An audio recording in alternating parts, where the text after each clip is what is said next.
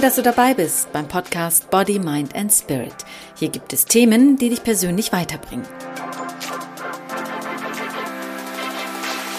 Hallo und herzlich willkommen zu einer neuen Podcast-Episode. Mein Name ist Imine Zickjärge. Kennst du das Gefühl, wie es ist, an einer Startlinie zu stehen und dann auf Kommando einfach loszulaufen, um dein Bestes zu geben? So schnell laufen, als würde dein Leben auf dem Spiel stehen. Du läufst und läufst und eigentlich willst du aufhören, weil du schon Seitenstiche hast, aber du läufst weiter. Denn direkt hinter dir spürst du den Atem eines anderen und bevor er dich überholt, sammelst du deine letzte Kraft und steigerst dich noch ein wenig mehr und läufst weiter.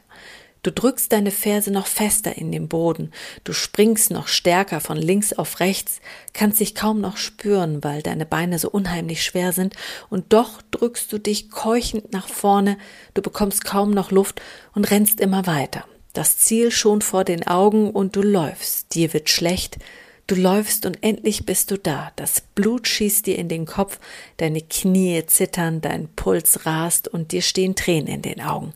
Dein ganzer Körper vibriert Schmerz. Du keuchst. Du hast alles gegeben. Du bist gerannt wie ein Verrückter, eine Verrückte, damit du besser bist als alle anderen.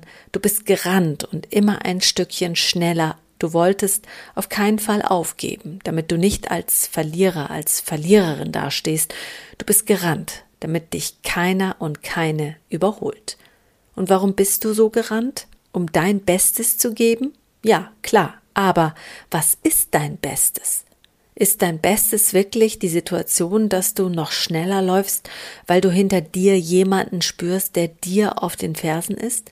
Ist es dein Bestes geben, weil du Angst hast, als Verlierer dazustehen? Was ist dein Bestes geben? Ist dein Bestes geben nicht vielleicht auch einfach dein Ding durchziehen? Deinen Weg gehen und nicht den, den andere gehen? Denn wenn du deinen Weg gehst, dann kannst du auch von niemandem überholt werden, weil es dein eigener Weg ist. Und so ist das auch, wenn du dein Bestes gibst. Was ist denn dein Bestes geben? Ist es vielleicht am Startziel stehen und dann auf Kommando gar nicht drauf loszurennen, sondern vielleicht in Ruhe und Gelassenheit einfach spazieren zu gehen?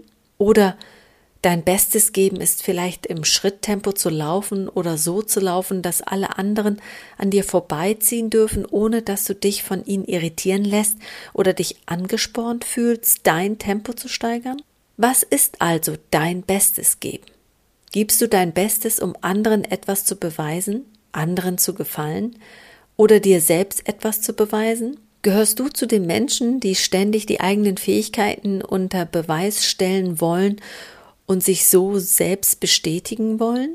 Oder gehörst du zu den Menschen, die ihre Grenzen überwinden und immer wieder Neues lernen und so sich weiterentwickeln?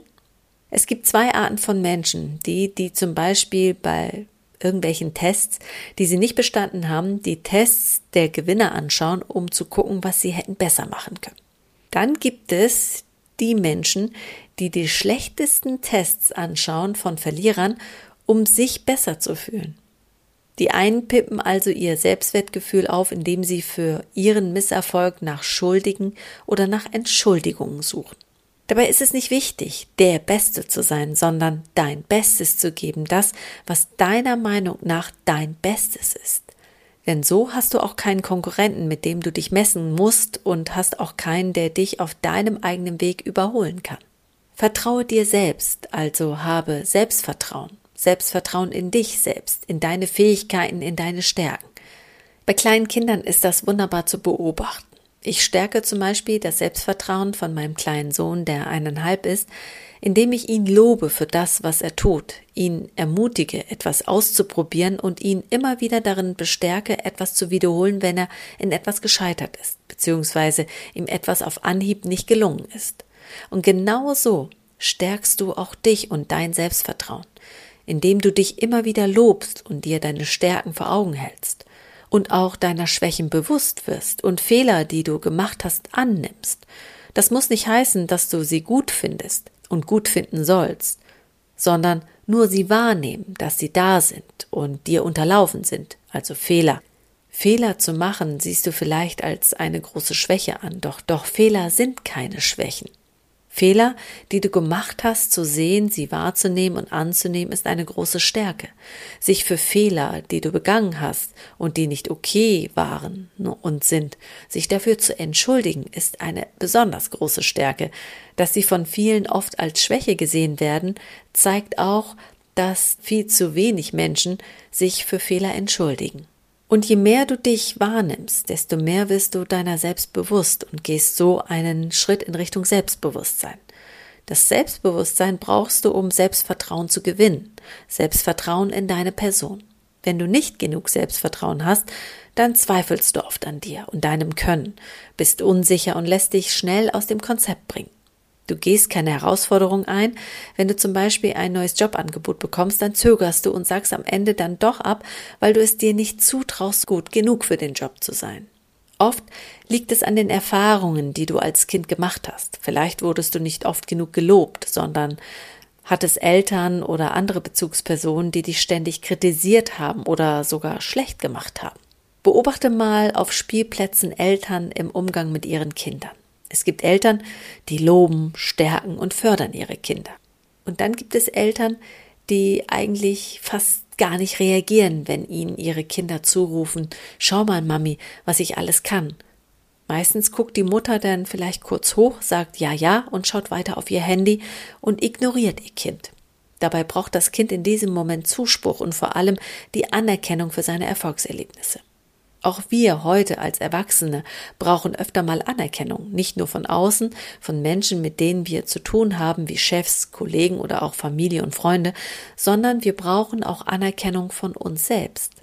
Deshalb lobe dich öfter für das, was du gut kannst, was du gemeistert hast, auch für kleine Dinge. So gewinnst du immer mehr Vertrauen in dich, weißt, wie du Herausforderungen bewältigen kannst und weißt, wie du mit Anforderungen umgehen kannst, denen du vielleicht nicht gewachsen bist. Bleibst du aber immer in deiner dir bekannten Umwelt und traust dich nicht heraus, wirst du immer passiv bleiben und so keine Erfolge erzielen. Den Glauben an dich nicht haben, dir nicht vertrauen und so schneller aufgeben und so nicht erfolgreich werden. Vielleicht kennst du das auch, dass du immer wieder etwas Neues beginnst, aber nie zu Ende bringst dann weißt du, dass du wenig oder kaum Selbstvertrauen hast in das, was du kannst. Glaube fest an dich, an deine Stärken und an deine Kräfte. So stärkst du dein Selbstvertrauen und so erkennst du, was dein Bestes ist und lässt dir auch von anderen nicht sagen, was das Beste ist.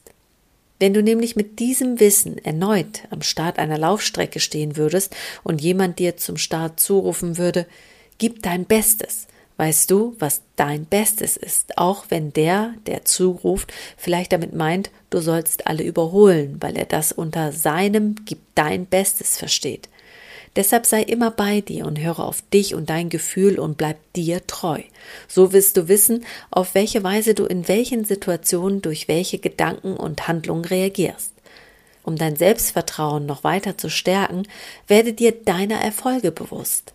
Stell dir vor, du bist bei einem Vorstellungsgespräch und es sitzen mehrere Leute vor dir und einer fragt, welche Stärken du hast.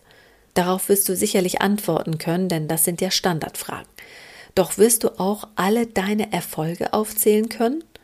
Wahrscheinlich nicht, denn du wirst wahrscheinlich deinen Erfolgen nicht so viel Bedeutung beimessen, weil du sie als selbstverständlich wahrnimmst oder gar nicht. Erfolge im Leben müssen nicht die eine Auszeichnung sein, die du vielleicht bekommen hast, oder die Provision, die du erhalten hast, oder die Prüfung, die du bestanden hast, sondern Erfolge können auch das konstruktive Gespräch mit deinem Chef sein, zum Beispiel, den du überzeugen konntest, dir mehr Gehalt zu zahlen, oder auch ein Streit, den du geschlichtet hast, oder dass du wieder einmal frisch gekocht hast oder zum ersten Mal einen Kuchen hinbekommen hast, oder nach langer Zeit wieder sporteln warst, oder einer Freundin, einem Freund einen Gefallen getan hast. Suche dir Herausforderungen, suche dir selbst Herausforderungen, statt auf Herausforderungen zu reagieren. Nimm dein Leben selbst in die Hand und schaffe dir dein Bestes. Ich hoffe, der Podcast hat dir gefallen und du konntest dich inspirieren lassen. Ich freue mich natürlich, wenn du mich weiterempfiehlst, wenn du mich abonnierst und, wenn du Lust hast, dann gib mir doch eine Bewertung auf iTunes, Spotify oder wo immer du mich auch hörst. Mein Name ist Emine Zekirge. Hier in Body, Mind and Spirit gibt es Themen, die dich persönlich weiterbringen.